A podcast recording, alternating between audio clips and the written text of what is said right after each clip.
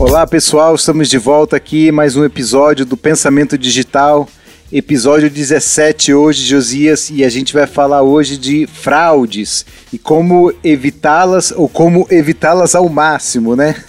Exatamente, vamos falar desse mal aí que ataca dos dois lados aí, né? Mas vamos falar do ponto de vista do empreendedor aí que tem um negócio online. E é importante saber o, um pouco sobre as fraudes que existem na internet, né? Isso, e a gente vai falar de fraudes não só que o, que o cliente entra, o cliente não necessariamente, né, mas alguém, uma pessoa de má fé entra no seu site e invade, como também ele, ele pode, pode outras pessoas fazerem... É, criar sites ou mecanismos para enganar o seu cliente para pegar os dados dele também, né, Josias? Isso. Até vamos falar de vários exemplos, várias situações, mas acho que a primeira que a gente pode citar aqui, indo direto ao ponto, né, Antônio, é a fraude de cartão de crédito, né? Falo que cartão de crédito é um dos maiores meios de pagamento que existem no e-commerce e, e é o que mais assim é afetado é, causa de roubo de identidade, roubo de dados e roubo de números de cartão, enfim. É, é um exemplo bem clássico, né, Antônio?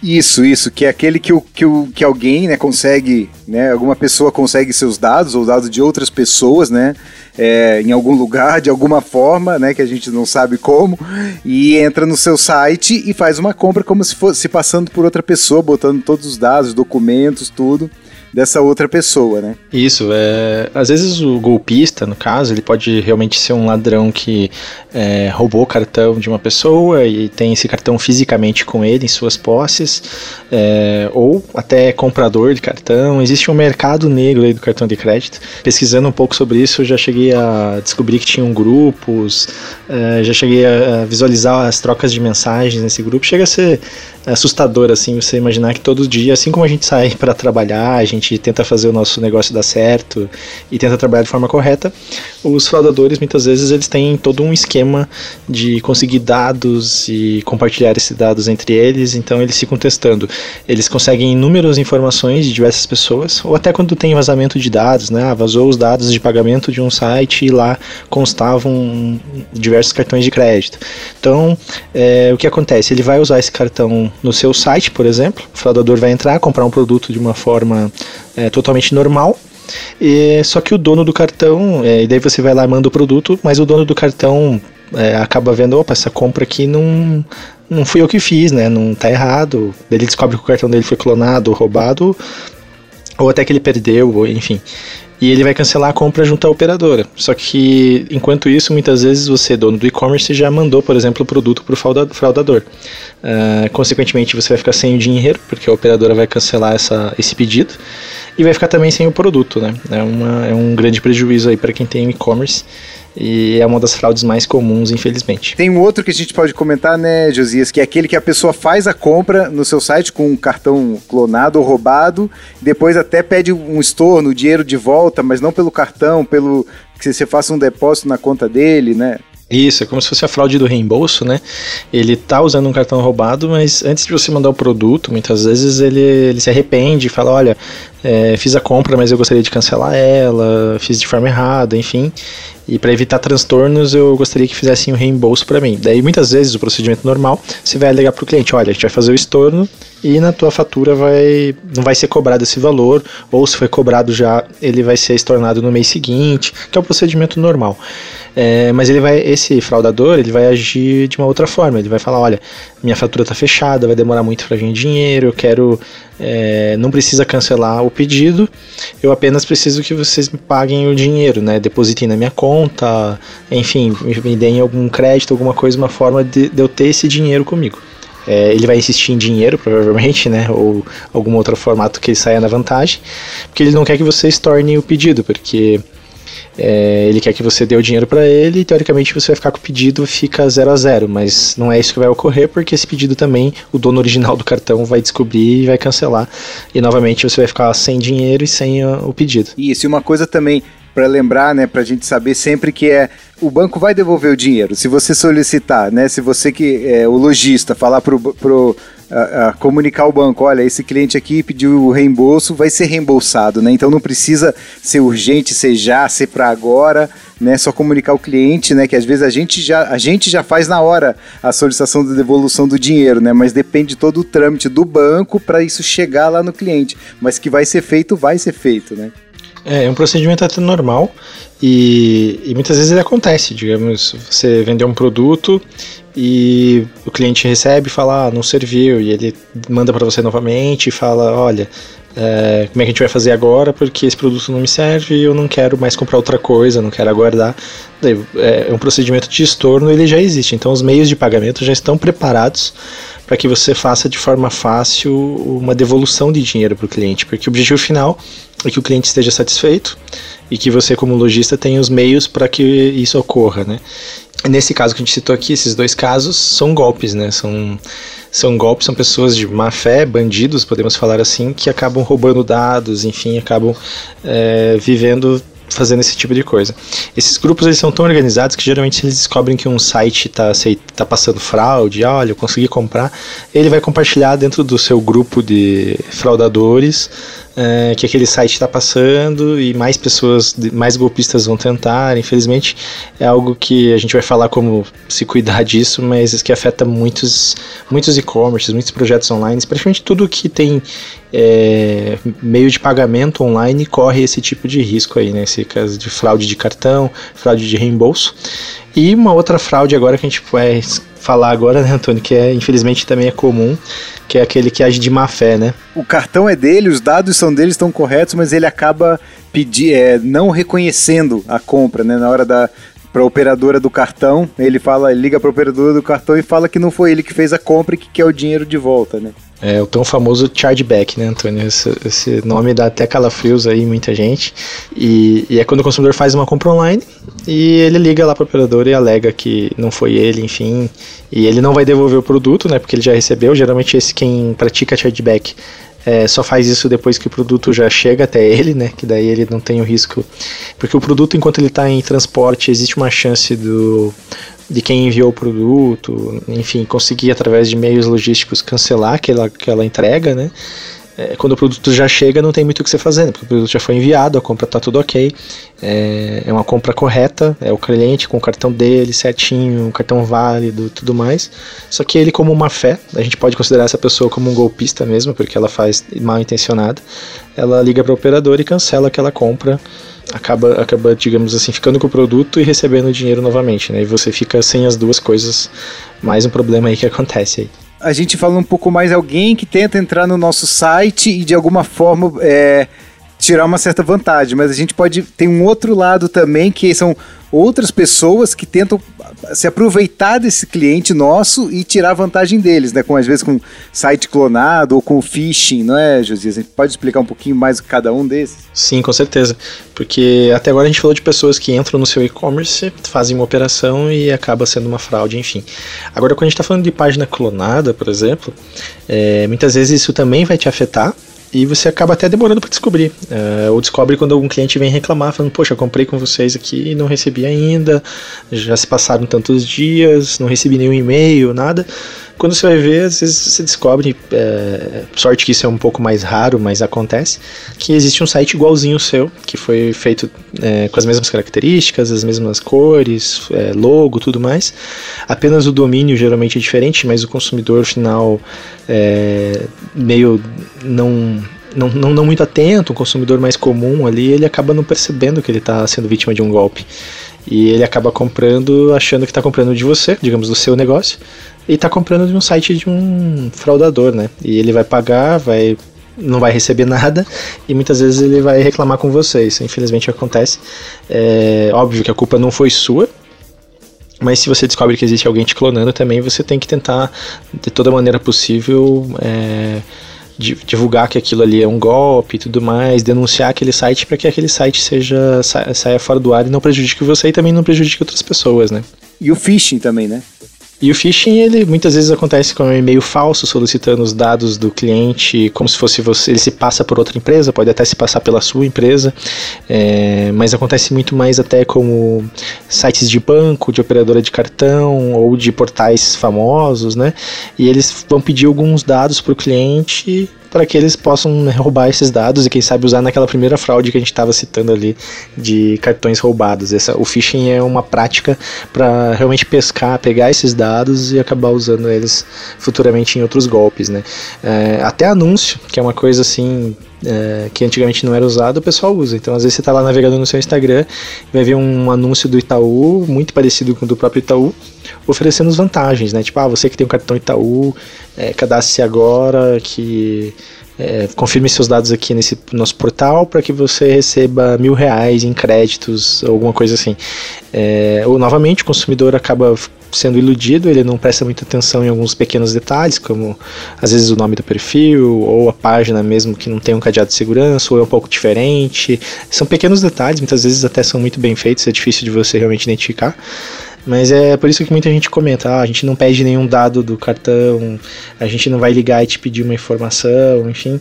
Eles têm, é, os, os, grandes sites acabam informando o cliente, mas ele acaba passando despercebido muitas vezes e cai nesse site falso, é, informa os dados do seu cartão, achando que está tendo alguma vantagem, algum benefício, e no fim vai descobrir depois que os, é, os dados dele foram roubados e usados em, em golpes, né? Que a gente pode fazer para evitar ou para reduzir, né? Evitar, não sei até que ponto a gente consegue ter 0%, mas pelo menos reduzir bastante esses ataques, né? Que, por exemplo, são os antifraudes, né? Ou às vezes até o próprio, algumas, algumas adquirentes, elas já filtram um pouco, mas não muito. Você precisa, às vezes, de um antifraude, de uma empresa é, que fica só avalia, analisando os dados dessas pessoas que estão fazendo as compras para para ver se o perfil tá é, é, suspeito ou não, né? Suspeito assim da, se o comportamento desse, desse, dessa compra, né, pode ter algum dado, alguma algum detalhe que possa tá, tá um pouco diferente do perfil normal desse cliente e possa vir a ser uma fraude, ser um cartão roubado, alguma coisa. Né? É, como você bem exemplificou aí, você exemplificou que é um antifraude, né? Existem algumas ferramentas no mercado que elas estão aí para auxiliar você que tem uma loja virtual, que tem um projeto online, enfim, que ofereça uma transação. É, essas ferramentas elas fazem exatamente isso, elas fazem uma análise do pedido todos os pedidos passam por essa ferramenta e ela vai ter todo um. É, algumas trabalham com banco de dados, então elas já sabem é, cartão que foi roubado, clonado, ou o e-mail de fraudadores, eles já sabem muitos dados de fraudadores num banco de dados gigantesco, tanto lado positivo quanto negativo, e conseguem informar em tempo recorde ali se aquela transação é ela é um golpe ou não, ou se ela é suspeita, né? Geralmente ele dá alguns status e você até entende bem disso, né, Antônio? Acaba vivendo isso no teu dia a dia em alguns projetos. É, já, já sabe como lidar com essa questão do antifraude e o quanto ele pode te ajudar, né? E como você bem falou, uh, algumas ferramentas são contratadas à parte e outras são feitas diretamente no meio de pagamento, né? Então, às vezes o meio de pagamento já oferece uma solução, por isso até que ele cobra uma taxa de você para fazer a transação. em alguns casos você tem que uh, acaba usando também uma ferramenta de terceiros. E mesmo essas empresas, elas têm é, formatos diferentes, serviços diferentes, né? Desde o mais automatizado possível, que a empresa faz todo o serviço, até algumas que ela deixa a decisão final para a gente, então fica um pouco mais manual, né? Até mesmo dá os dados para a gente ligar às vezes para o cliente, né? Ou se o cliente fez aquela compra mesmo, se não foi uma outra pessoa que fez por ele né? E até, e até ou o próprio antifraude pode fazer isso por você também, nesses serviços mais automatizados, né?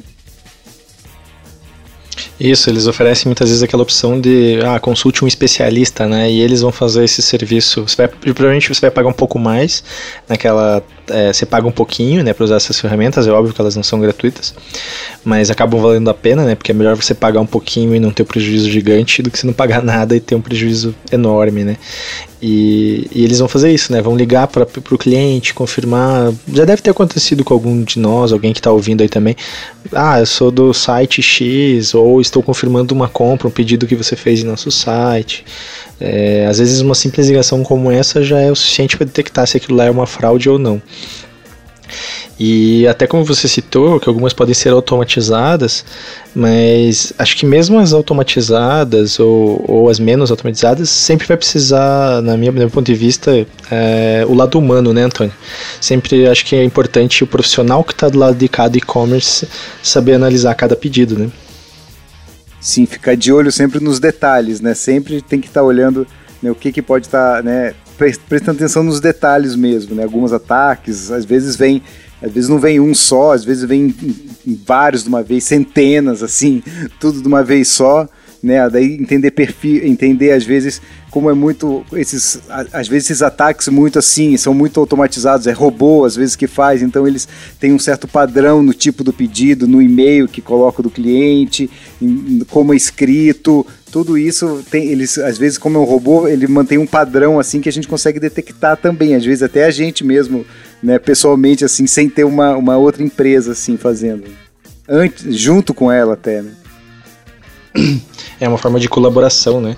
Você acaba que o comportamento é estranho, então assim o profissional que está do lado é, da gestão de pedidos, ele tem que ter um, uma inteligência ali de detectar alguns casos.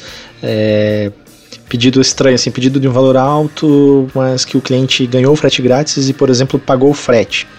É, não estou dizendo que isso é uma regra, mas é meio esquisito. Geralmente quem ganha o frete não quer pagar ele à toa. É, vou citar até um caso que aconteceu num cliente uma vez, onde ele teve um pedido muito grande. É, o ticket médio era, por exemplo, 400 reais e o pedido era de 2.500 reais, 2 é, reais a mais que o ticket médio dele.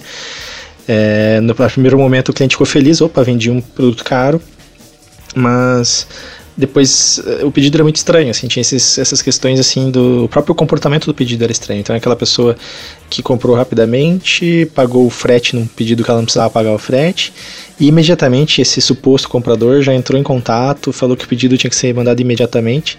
É, esse pedido estava em análise pelo antifraude, então o antifraude também estava achando suspeito e não aprovou rápido, eh, na hora.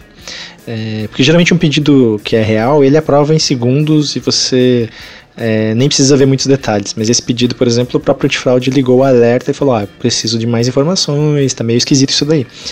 E o suposto cliente começou a ligar e entrar no chat. É, na primeira conversa já estava ameaçando de processo porque precisava do produto, enfim, uma coisa muito estranha.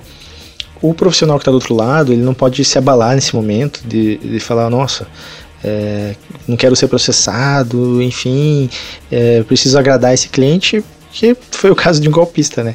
E, e, e, e nesse caso em específico não foi enviado produto porque estava uh, muito suspeito, foi visto diversos motivos ali pelos quais não era uma compra verídica e o antifraude também falou que era golpe, enfim, tinha tudo ali e o dinheiro foi estornado para o cliente, provavelmente para o cliente certo, que acabou nem reclamando que foi o cliente é, o dono original do cartão, né? E o fraudador que estava ameaçando de processo, que precisava do produto urgentemente, ele desapareceu e nunca entrou em contato novamente, o que era bem um exemplo de, de fraude. É, gostaria de falar rapidamente, Antônio, um outro exemplo desse mesmo cliente, até por sinal, é, que até foi engraçado. Ele mandou o produto para o fraudador, é, acabou não. Na época eles estavam sem antifraude no site. É, na, não, não tinha nenhuma ferramenta, o meio de pagamento não oferecia também nenhuma cobertura. E determinado dia ele teve alguns pedidos e ele acabou mandando. O correio tentou fazer a entrega e o pedido acabou voltando. Daí o dono, o, o profissional ali do e-commerce falou: Nossa, é, o sistema aqui logístico tá, tá, que tá errado. Que isso, vou mandar de novo. Então ele insistiu e mandou de novo. E nessa segunda vez o produto foi entregue e infelizmente é, foi, foi dado fraude e acabou ficando sem o produto e sem o dinheiro. Mas foi um exemplo até que teve eh, sorte na primeira tentativa que o produto voltou, mas uh, na ânsia de fazer um serviço bem rápido ali, o foi enviado novamente e acabou perdendo o produto. Então é, é basicamente assim, ficar muito atento nessas, nesses comportamentos né, de pedidos e usar uma ferramenta que possa te ajudar, né? Mas não é só deixar na mão da ferramenta, é usar em colaboração com o um profissional. Isso, e é até, é até legal ver assim, não é necessariamente é, pedidos altos, de valores altos que, que tem fraude, às vezes são de valor baixo também, porque às vezes o, é, o fraudador ele entra no site, pra, faz é, pedidos com valor baixo para para testar mesmo aqueles dados. Se aqueles dados é, ele conseguir comprar um produto com valor baixo, ele pega aquele cartão e entra numa outra, num outro site, numa outra loja, aí sim faz um pedido grande, né, para valer para conseguir comprar algo mais caro mesmo, né? É, e até tem nichos, né? É, existem algumas pesquisas sobre isso é, que mostram alguns nichos que são mais afetados. Por exemplo, o nicho de tecnologia, de informática, de celulares, nesse ramo de celular tem muito, a parte de games também. É, acredito que seja até por questão de ser um produto muito fácil de venda, né? Então o golpista ele quer um produto que seja muito fácil para que ele possa é, revender depois, enfim, ele, eles escolhem alguns nichos. Não que é, existem nichos 100% livres disso, mas é, alguns são mais difíceis, né? Isso, então acho que isso aí, Josias, acho que já deu uma boa uma boa pegada geral aí sobre, sobre as fraudes e os antifraudes, né? Como pode fazer o máximo, você está sempre de olho também para evitar ou para segurar o máximo e que esses pedidos sejam enviados, eles mesmo eles sendo pass passados, com, tendo resultados em uma compra, você às vezes segurar até numa, numa hora de uma entrega, você evitar, tentar ligar antes para o cliente antes de enviar, para ter, ter mais certeza de que aquele pedido está tá correto mesmo, que pode ser enviado. Né? Eu acho que essas, por, isso, por hoje acho que isso aí já está bem explicado tudo, Josias. Sim, sim, exatamente, Antônio. Acho que a gente deu um, uma boa geral aí de, sobre esse tema tão polêmico que é fraude, né? E que é importante aí para quem tem um negócio digital. Então tá ok, obrigado, Josias. Até a próxima semana aí com mais um tema. Valeu, obrigado pessoal também. Valeu. Valeu, obrigado a todos. Valeu, Antônio. Valeu.